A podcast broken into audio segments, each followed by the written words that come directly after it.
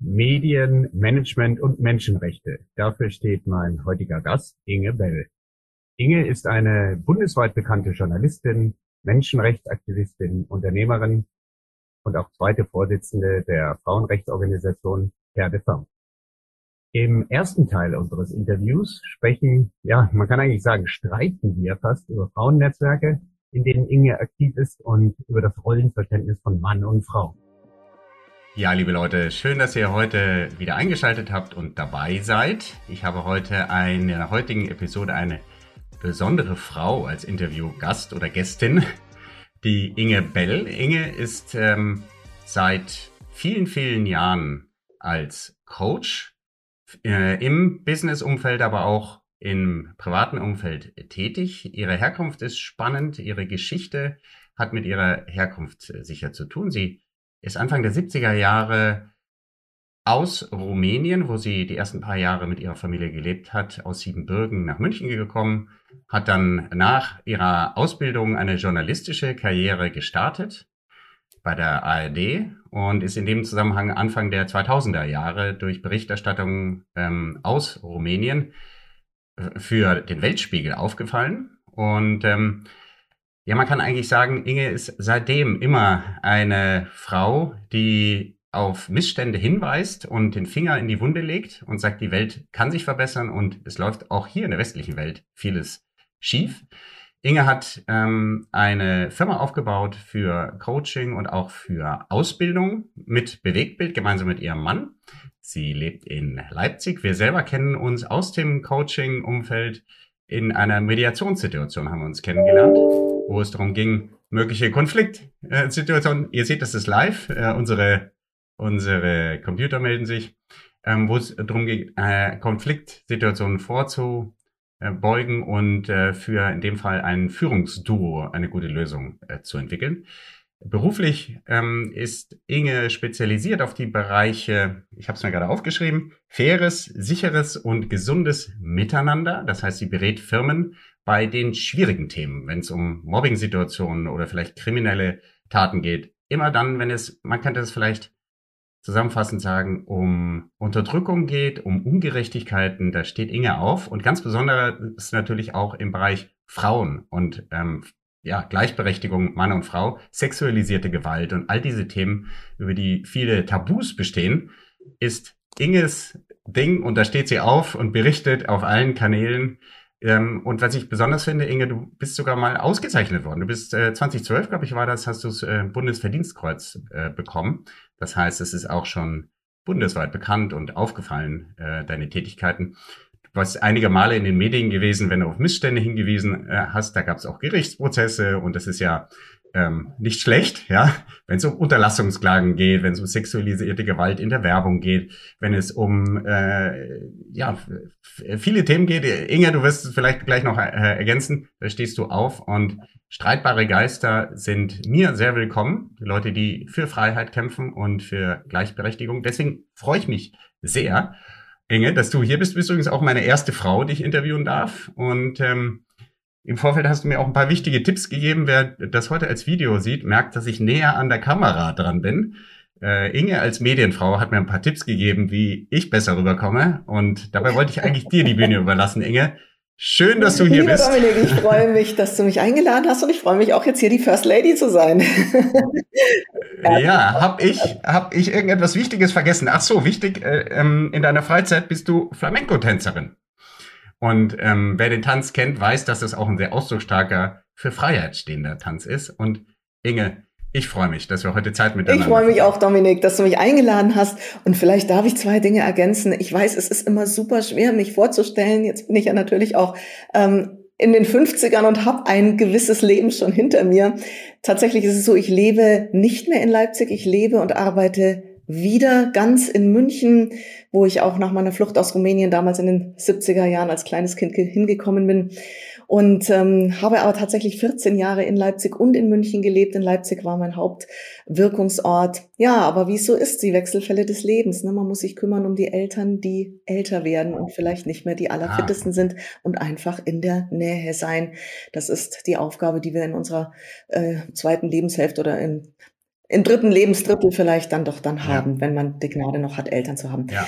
Und ähm, ja, ich äh, bin natürlich als Coach unterwegs, sehr gerne und sehr intensiv auf C-Level-Ebene und leite aber eben zwei Unternehmen. Das eine ist mein Beratungsunternehmen, das Ingebell Consulting mit wunderbaren Konsortinnen, mhm. die eben für ein faires, starkes und sicheres Miteinander in äh, Unternehmen und Organisationen sorgen. Also von Fällen von Coaching über Diversity bis hin zu Bedrohungsmanagement, also den harten Fällen, die auch ran mhm. an die mhm. Kriminalitätsgrenze gehen. Und ich leite eine ähm, Filmproduktionsfirma, die Bell Media, in der wir eben uns auf Weiterbildungsthemen mhm. spezialisiert haben und speziell für die Weiterbildungsbranche, also für HR in Unternehmen oder eben Universitäten, Trainer, Coaches, ähm, Videos, Lehrvideos, E-Learnings produzieren. Und das nur mal zur Ergänzung, weil ich weiß, es ist immer echt schwer, diese Bandbreite zu erfassen. Ähm, ich sage immer gerne, äh, das bin die Frau mit den drei M, Medienunternehmerin, Management Coach und Menschenrechtsaktivistin. Das ist so das und ziemlich genau dreigeteilt halt sieht auch mein Leben aus. wow, ja. Ich habe dich äh, zuletzt ja in Leipzig gesehen ja. und habe dich auch so wunderbar in dieser Stadt verortet.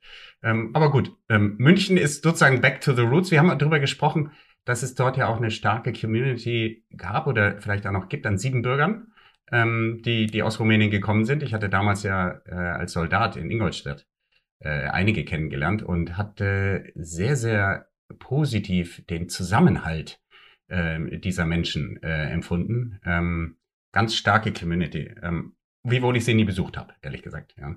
Es ist tatsächlich so, dass man, ja, muss man da sagen, aber das ist etwas allgemein Menschliches. Da, wo Menschen sich halt eben verbunden fühlen und ähm, auch in einer Community sind, also den, Kom den Kommunengedanken so leben. Wir sind auf der einen Seite Individualisten, mhm. ja, das ist einfach unsere Welt, westliche Welt, aber wir kommen aus einer anderen Welt, in dem die Community oder das Kollektive einfach sehr viel stärker war. Und es ist eben schön, das zu sehen, dass eben viele Minderheiten sind, nicht nur die sieben Bürger, mhm. diese kollektiven Gedanken ähm, mit weitertragen, obwohl sie auch schon sehr individualistisch einfach drauf sind, weil sie einfach äh, in der Diaspora schon sind. Mhm.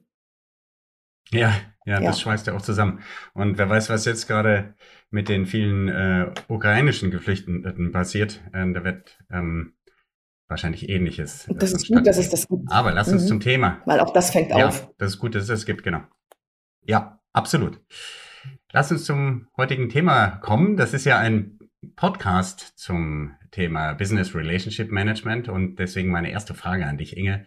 Welche Business-Netzwerke kennst mhm. oder nutzt du? Das ist ganz spannend. Jetzt habe ich natürlich ein Leben hinter mir, was so zum einen journalistisch ist, zum anderen äh, sehr stark humanitär und äh, menschenrechtlich geprägt und dann natürlich ganz normales, ganz knallhartes sagen wir, Business. Und insofern bin ich auch in verschiedenen Netzwerken da unterwegs. Zum einen im journalistischen bin ich im Journalistinnenbund. Ja? Der Journalistinnenbund, ähm, im Gegensatz zum Journalistenbund oder in Ergänzung zum Journalistenbund, ist eben ein, äh, ein Frauennetzwerk von Frauen im Journalismus äh, in den Medien Medien, in der Publizistik. Das ist einfach sehr schön, weil Frauen in diesem Bereich natürlich ähm, einerseits bei den Programmmacherinnen überrepräsentiert sind. Da gibt es ganz, ganz viele, aber in den Führungsetagen immer noch weit unterrepräsentiert sind. Und insofern ist diese Vernetzung im Journalistinnenbund einfach eine sehr fruchtbare. Ich mag das sehr.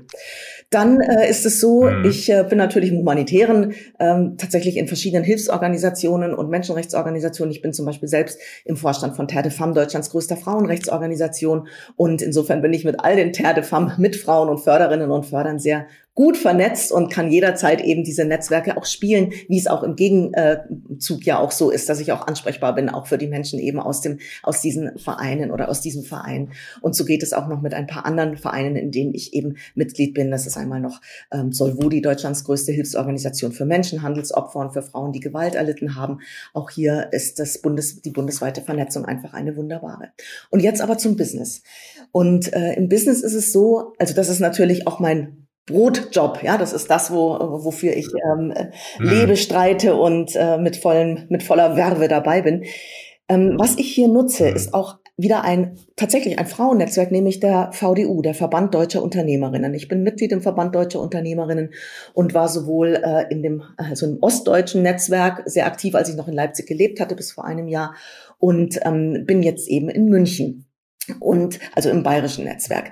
Der VDU, Verband Deutscher Unternehmerinnen, hat eben gezielt auch die, die Bedürfnisse, Bedarfe von Frauen, die eben Unternehmen führen und die halt in der Wirtschaft ja immer noch unterrepräsentiert sind oder eben auch sehr verkannt sind, mhm. ähm, zum Ziel. Und so, insofern ist diese Vernetzung eine sehr, sehr schöne sich auszutauschen unter äh, unter Gleichen, also Frauen, die alle irgendwie Diskriminierungen erlebt haben oder irgendwie die Augen rollen, weil schon wieder jemand sie nicht ernst nimmt oder ihnen nicht zutraut, die Führerinnen eines Unternehmens zu sein ähm, oder die Gründerinnen zu sein. Das äh, sind gleiche Erfahrungen, mhm. die wir alle mitbringen, aber dennoch sind die Unterschiede auch sehr groß. Es gibt die kleine Unternehmerin oder eben die große Unternehmensführerin bei einem großen Konzern oder bei einem äh, großen Mittelständler. Und insofern sind diese lebensweltlichen Erfahrungen einerseits gleich, andererseits sehr unterschiedlich. Wie wunderbar daraus zu lernen. Und ich bin noch in einem weiteren Netzwerk. Das ist das European Women's ähm, Management Development Network, das EWMD. Das ist ein europaweites Netzwerk, eben wo Frauen im Management, also nicht unbedingt Unternehmerinnen, sondern Frauen im Management sich äh, vernetzen und sich eben auszutauschen. Und da sind die Erfahrungen ähnlich wie bei Unternehmerinnen, nur vielleicht noch mal ein bisschen krasser, weil eine Frau im Management natürlich auch immer noch jemanden drüber hat, der sie drückt. Das hat eine Unternehmerin nicht. Ähm, und insofern ist das auch schön, die lebensweltlichen Erfahrungen in dieser, äh, in dieser Bandbreite mitzubekommen. Ich, ähm, das, das sind so mhm. die beiden großen Netzwerke, in die ich mich engagiere. Tatsächlich ist es so, ähm, was ich sehr schätze, ist auch ein Salon, in dem ich Mitglied bin. Äh, das ist der Seesalon hier in Starnberg bei München am Starnberger See. Auch hier vernetzen sich Frauen unterschiedlichster Berufe ähm, äh, oder Positionen miteinander, Herkunft auch miteinander.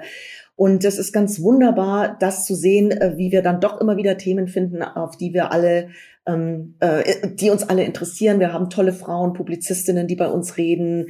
Äh, oder äh, äh, Christa Kinshofer war mal bei uns und hat Vorträge gehalten. Oder eben Patricia Riekel von die ehemalige Chefredakteurin der Bunte.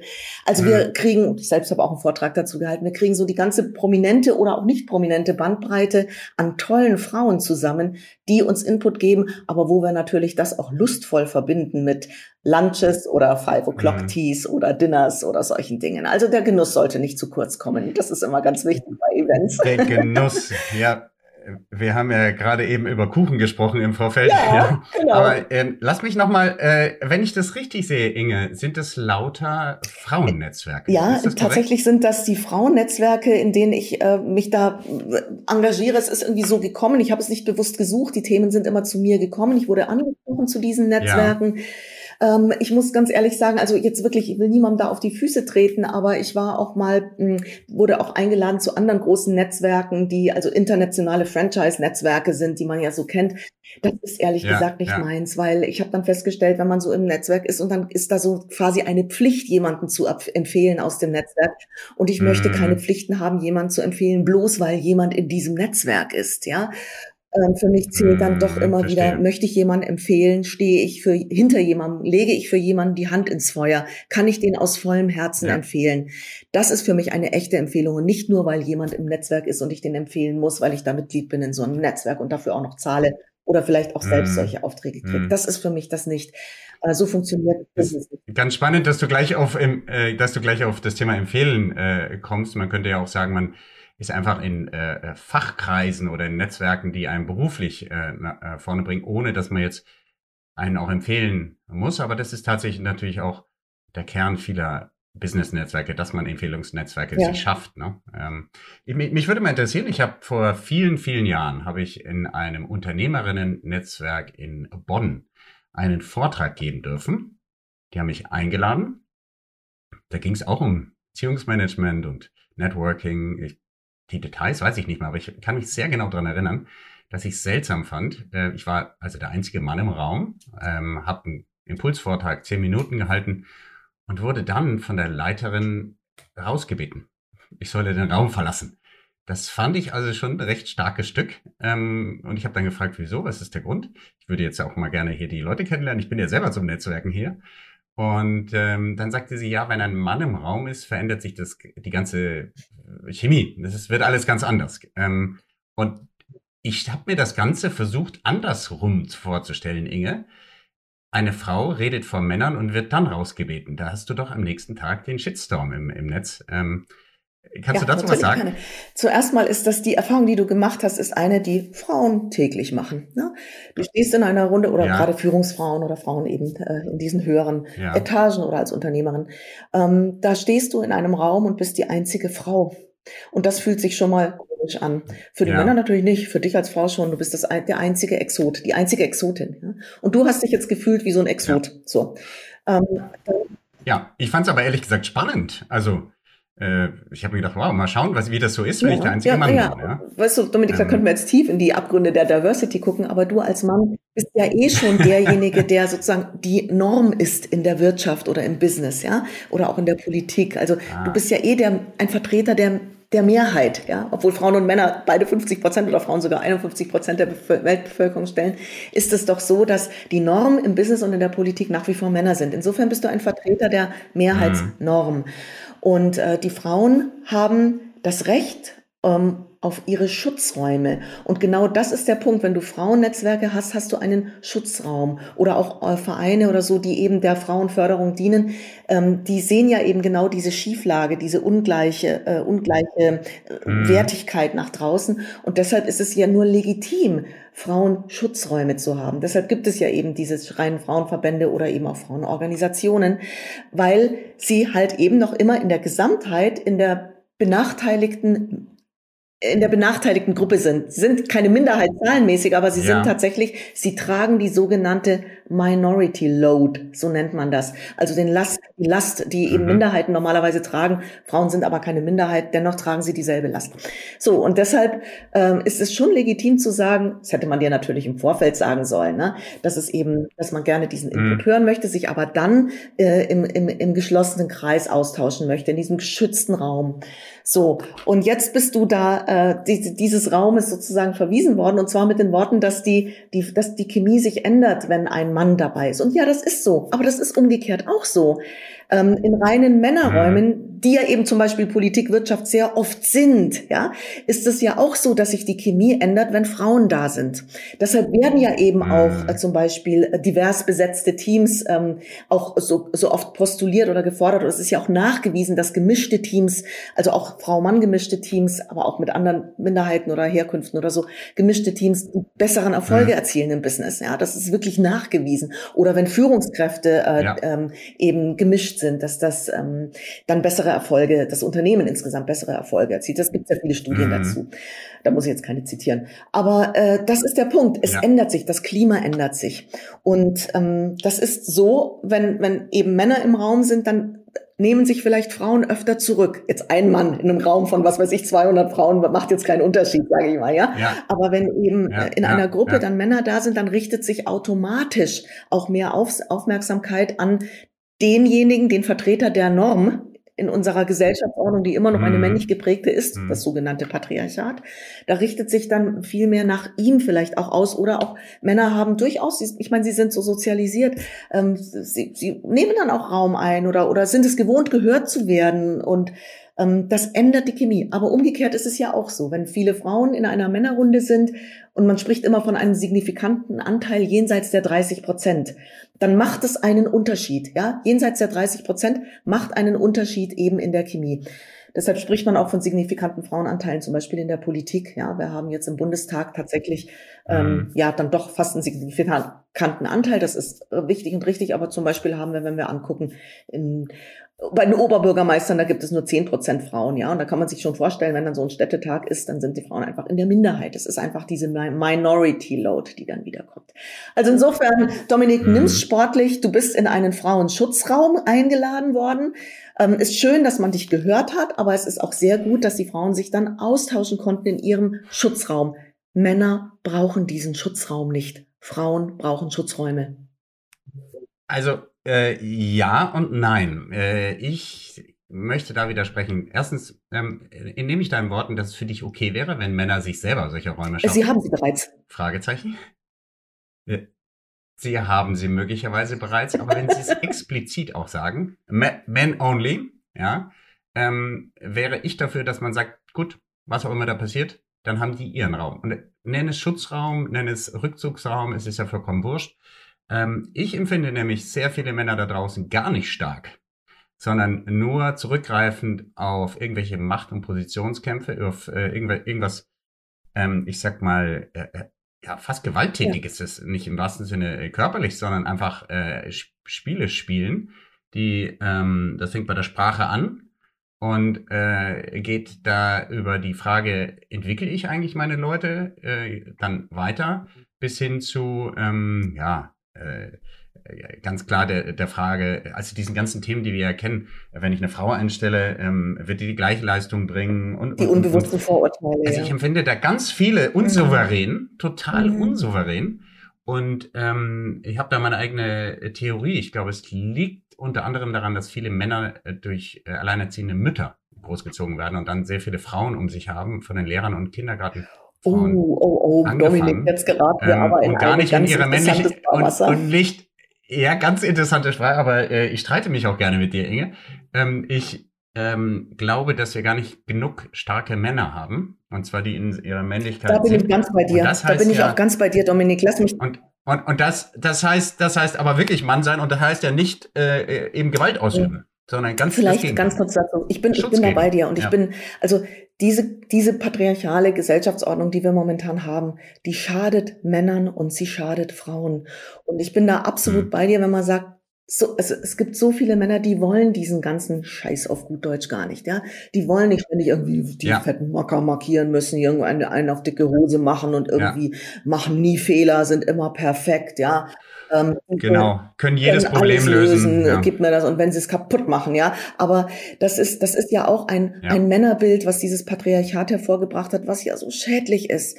Ähm, das, das macht, das, das mhm. setzt Männer unter einen wahnsinnigen Erfolgsdruck und unter ein Männlichkeitsbild, was sie vielleicht gar nicht leben wollen.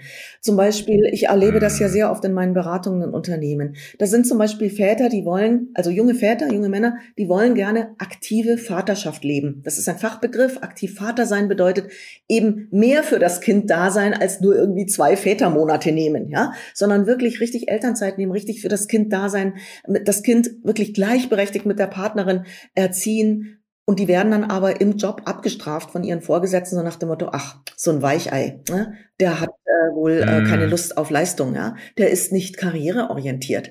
Und das sind dann die Dinge, da leiden diese Männer drunter, die sagen, was soll ich denn jetzt tun? Ich, ich bin ausgebotet, wenn ich die Elternzeit nehme. Ähm, wenn ich sie nicht nehme, sehe ich mein Kind nicht aufwachsen. Dann geht die, die, ähm, diese mhm. Unwucht in der Beziehung los.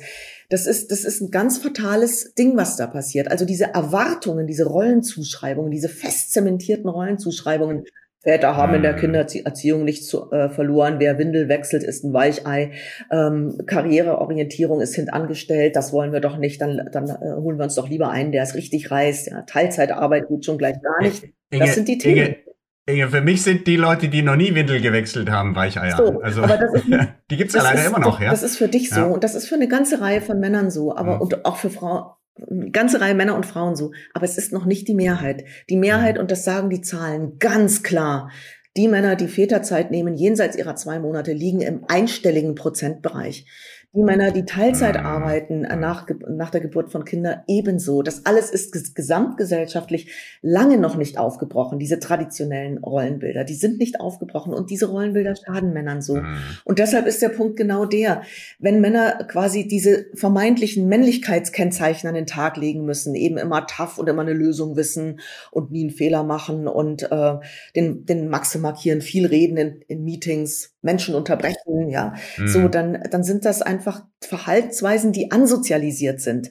Und jetzt möchte ich aber nochmal deutlich sprechen. Die sind nicht ansozialisiert von alleinerziehenden Müttern. Also alleinerziehenden Müttern die Schuld zuschieben, das geht gar nicht. Da widerspreche ich wirklich definitiv, mein lieber Dominik. Wir müssen eben hier viel mehr gucken, auch wo sind die ganzen Väter, die sich ihren Unterhaltszahlungen entziehen? Wieso gibt es das Thema, dass Absolut. so viele alleine. Dinge, ich habe da keine Schuld, ich habe da, äh, ich habe da kein, also ich, von Schuld bin ich ganz weit weg, sondern einfach beobachten, wie die, äh, wie die Systeme sind. Und äh, da geht's überhaupt nicht um Schuld. Natürlich geht's da, äh, du hast einen wichtigen Punkt angesprochen, warum sind denn viele Mütter allein? Ähm, gibt's viele, viele äh, Gründe dafür, aber viele werden auch richtig äh, alleine im richtig, Stich gelassen. Ja? Und das sind eben auch das dann, sind die Schattenseiten der Männlichkeitsvorstellungen. Genau, Ganz ja. genau. Wiederum äh, auch äh, ganze Generationen von Kerlen, die sich einfach ja. verpissen, ja. auf gut Deutsch, vor ihrer Verantwortung. Und äh, das sind für mich aber auch Richtig. keine Männer. Weil sie sagen, weil sie sagen, Junge, äh, egal wie die Beziehung war oder was, du hast mit dieser Frau ein Kind oder Kinder. Und äh, das mhm. bedeutet einiges auch für dich und steh da auf. Ja, also fehlt auch das Kriegerische und diese ganzen Eicher. Ja. Also ähm, äh, wir könnten eine Stunde lang, vielleicht Inge, wir können mehrere Sendungen, glaube ich, da äh, dazu machen. Ähm, ich würde gerne ähm, äh, jetzt versuchen, die Kurve zu kriegen äh, zum Thema ähm, Beziehungsmanagement. Jo, das war der erste Teil meines Interviews mit Inge. Ihr habt gemerkt, was da für eine Energie in der Frau ist. Was für Energie, was für eine starke Frau. Ich habe irgendwie für mich den Eindruck gewonnen, dass sich Inge irgendwie ganz bewusst in Frauennetzwerken engagiert und irgendwie aus einer Mischung aus Unterstützung für andere für ihre Schwestern sozusagen und ihre eigene Motivation, etwas zum Besseren zu verändern. Und Mut zu machen vor allen Dingen durch ihr Vorbild. Ja, was nehme ich noch mit, bevor ich zur Zusammenfassung komme? Meine große Bitte, ihr kennt das inzwischen, wenn ihr meinen Podcast hört. Wenn nicht, dann hört jetzt mal genau hin. Ich würde euch bitten, unter blue-rm.com auf der Podcast Landing Page diesen Podcast zu abonnieren, falls ihr das noch nicht gemacht habt. Denn dann kriegt ihr auch direkt die nächste Folge von Inge mit in Teil 2. Hm, und äh, ja, mich erinnert ehrlich gesagt die, das, was Inge, Inge gesagt hat, auch an Episode 12, wenn ihr da mal reinhören wollt, das Interview mit Michael Mayer. Denn er hatte ja damals gesagt, man soll sich in drei Netzwerken engagieren, soziale Netzwerke, ein soziales Netzwerk, ein fachliches und ein Business-Netzwerk. Und irgendwie sehe ich das jetzt auch bei Inge wieder. Äh, bei Terre de Femme hat einen sozialen, einen menschenrechtlichen Aspekt. Äh, dann das Women's Management Development äh, Netzwerk, in dem sie ist, ganz klar Business-Aspekt. Und der Journalist, oder man kann auch sagen fachlich sicher, aber Business-Orientierung, äh, der Salon, von ihr gesprochen hat, hat auch einen Business-Hintergrund. Und der Journalistinnenbund hat sicher auch eine fachliche Komponente für ihre Medienkompetenz. Ja, man sieht das also, wie das in der Praxis bei Inge läuft. Außerdem mh, hm, fand ich sehr spannend, dass wir von Minority Load gehört haben von ihr, von patriarchalischen Strukturen. Starke oder schwache Männer haben wir heiß diskutiert und ich finde, wir haben eine starke Inge erlebt liebe Leute, die Infos, die heute alle geflossen sind zu den Netzwerken und darüber hinaus, die findet ihr natürlich in den Show Notes. Und nun, bevor wir zum allerletzten Wort des Tages kommen, ein kleiner Ausblick auf den zweiten Teil des Interviews mit Inge. Dort werdet ihr die Bedeutung von Konflikten erfahren, äh, Konflikten in Beziehungen und sogar beim Beziehungsaufbau. Ihr werdet, äh, wir werden sprechen über Social Media als Beziehungsplattform. Das Schaffen von exklusiven Räumen und Inges wichtigste Frage wird beantwortet. An euch die Frage, die ihr euch selber stellen solltet, um beim Beziehungsmanagement erfolgreich zu sein. In diesem Sinne, freut euch gemeinsam auf den, den zweiten Teil, der morgen online verfügbar sein wird, in der kommenden Folge. Und danke fürs Zuhören bis hierhin. Bis zum nächsten Mal und ciao. Ich wünsche euch einen guten Morgen, Mittag oder Abend, von wo auch immer ihr mir zuhört. Werde auch du Architekt oder Architektin deines Business-Netzwerkes. Abonniere jetzt kostenfrei unseren Podcast unter www.blue-am.com und gib uns gerne dein 5-Sterne-Rating auf Spotify, Apple oder Google. Dominik erreichst du persönlich auf LinkedIn oder www.dominikvonbraun.com. Er wartet schon auf dein Feedback zu dieser Episode oder weiteren Themenvorschlägen. Bis bald und denk dran, your network is your net worth.